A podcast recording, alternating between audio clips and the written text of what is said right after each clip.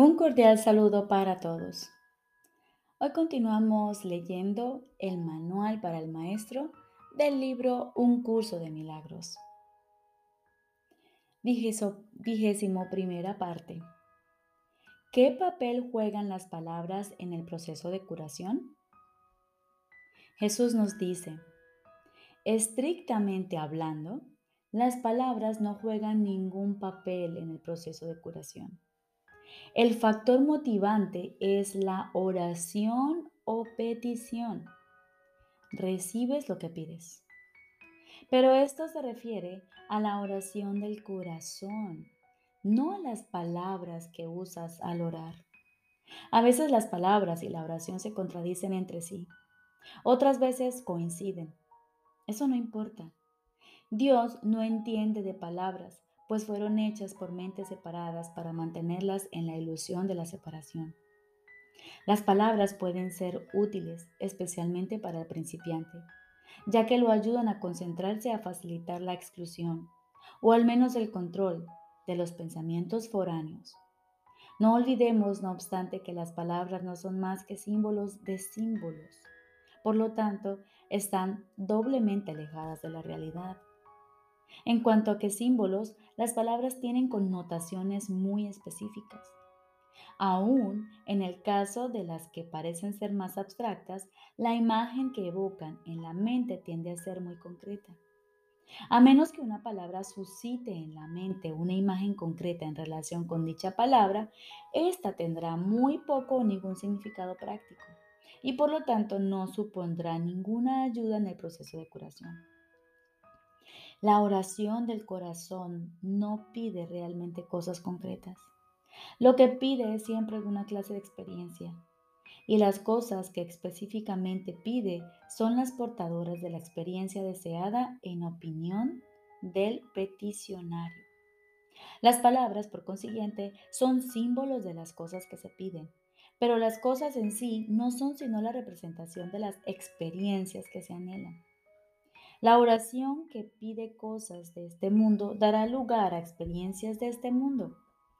Si la oración del corazón pide eso, eso es lo que se le dará porque eso es lo que recibirá. Es imposible entonces que en la percepción del que pide, la oración del corazón no reciba respuesta. Si pide lo imposible, si desea lo que no existe, o si lo que busca en su corazón son ilusiones, eso es lo que tendrá. El poder de su decisión se lo ofrece tal como Él lo pide. En esto estriba el cielo o el infierno. El Hijo durmiente de Dios solo le queda este poder. Pero es suficiente. Las palabras que emplea son irrelevantes. Solo la palabra de Dios tiene sentido, ya que simboliza aquello que no corresponde a ningún símbolo humano. Solo el Espíritu Santo comprende lo que es esa palabra, lo que esa palabra representa. Y eso también es suficiente. Debe evitar entonces el maestro de Dios el uso de las palabras cuando enseña? Por supuesto que no. Son muchos a los que aún es necesario acercarse por medio de las palabras, ya que todavía son incapaces de oír en silencio. No obstante, el maestro de Dios debe aprender a utilizar las palabras de otra manera. Poco a poco aprenderá a dejar que las palabras le sean inspiradas, a medida que deje de decidir por sí mismo lo que tiene que decir. Este proceso no es más que un caso especial de la lección del libro de ejercicios que reza, me haré a un lado y dejaré que Él me muestre el camino. Me haré a un lado y dejaré que Él me muestre el camino. El Maestro de Dios acepta las palabras que se le ofrecen y las expresa tal como las recibe. No controla lo que dice, simplemente escucha, oye y habla. Uno de los mayores obstáculos con los que el maestro de Dios se topa en esta, frase de en esta fase de su aprendizaje es su temor con respecto a la validez de lo que oye. Y en efecto, lo que oye puede ser muy sorprendente. Puede que también le parezca que no tiene nada que ver con el problema en cuestión tal como él lo percibe, y puede incluso poner al maestro en una situación que a él le puede parecer muy embarazosa. Todas estas cosas no son más que juicios sin ningún valor. Son sus propios juicios, procedentes de una penosa percepción de sí mismo que le convendría abandonar. No juzgues las palabras que te vengan a la mente, sino que por el contrario ofrécelas lleno de confianza. Son mucho más sabias que las tuyas. Detrás de los símbolos que usan los maestros de Dios se encuentra la palabra de Dios. Y Él mismo imbuye las palabras que ellos usan con el poder de su espíritu y las eleva de meros símbolos a la llamada del cielo en sí.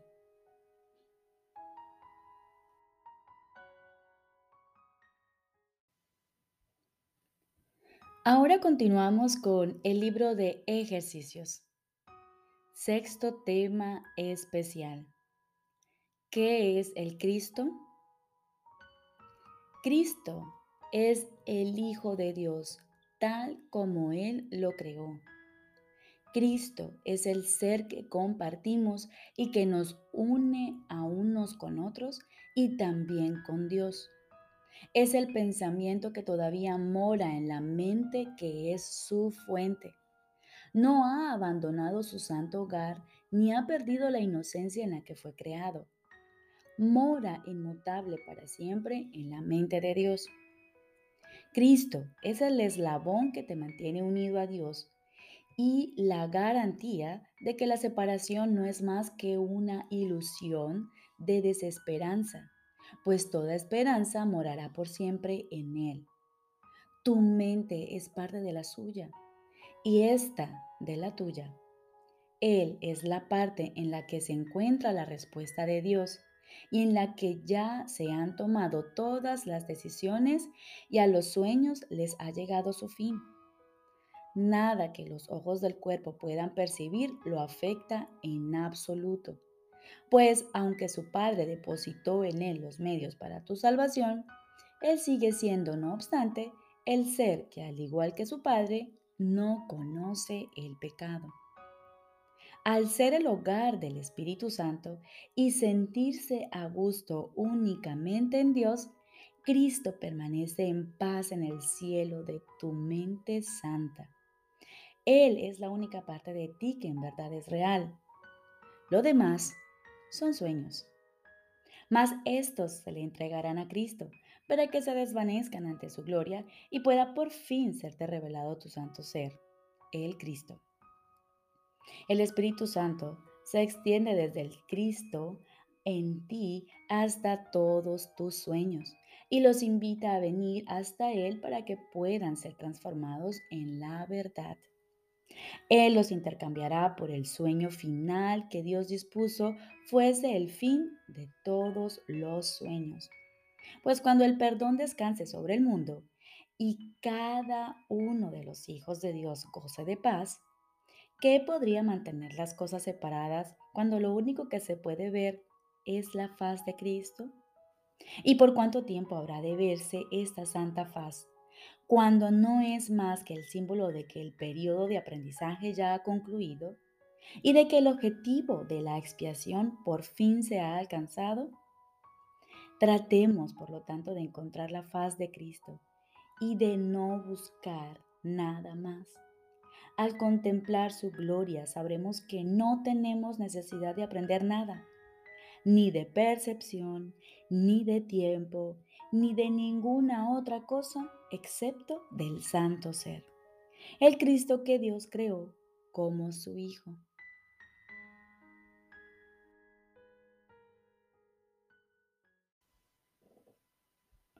Lección número 279.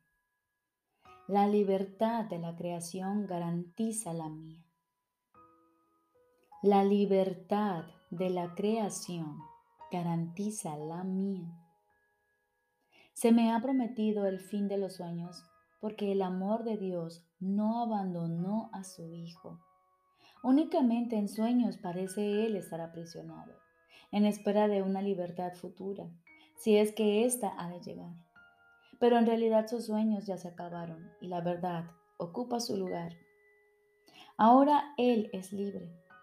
¿Por qué he de seguir esperando mi libertad encadenado cuando ya he sido liberado de mis cadenas y Dios me ofrece la libertad ahora? Hoy aceptaré tus promesas y depositaré mi fe en ellas. Mi Padre ama a aquel a quien creó como su Hijo. ¿Me negarías entonces los regalos que me hiciste? Y ahora aguardamos en silencio y nos disponemos a escuchar calladamente la voz de nuestro Padre. Estoy seguro de que Él te hablará y de que tú le oirás.